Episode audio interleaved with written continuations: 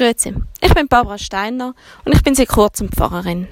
Gerade jetzt bin ich in Tessé, in einer Gemeinschaft in Frankreich.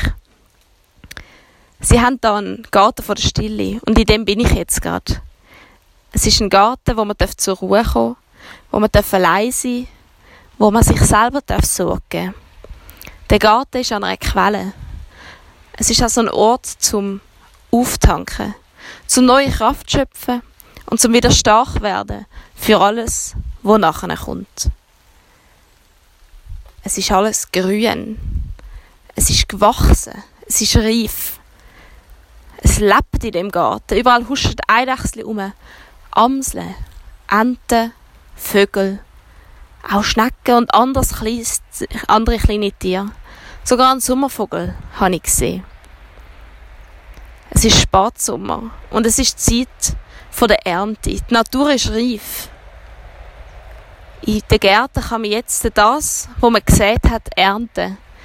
Das, was am Anfang ein kleines Samenkorn war, das man in die Erde da hat, ist durch Erde, Sonne und Regen und durch die Zeit gewachsen und wir dürfen jetzt die Früchte davon ernten.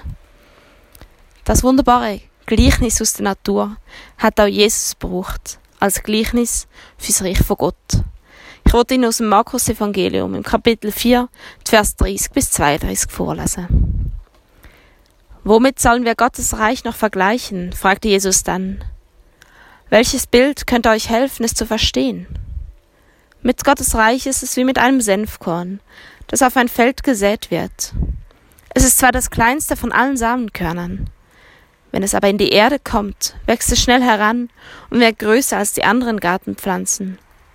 Ja, es wird zu einem Strauch mit so ausladenden Zweigen, dass die Vögel in seinem Schatten ihre Nester bauen können.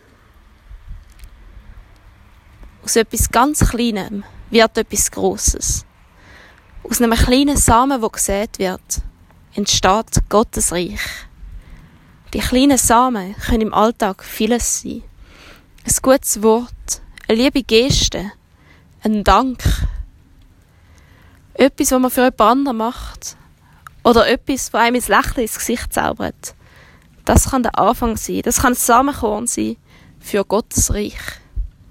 Wir alle können diese Samen säen und wir alle können diesen Samen Wasser geben Sonnenlicht geben oder einen Boden, wo es drin wachsen kann.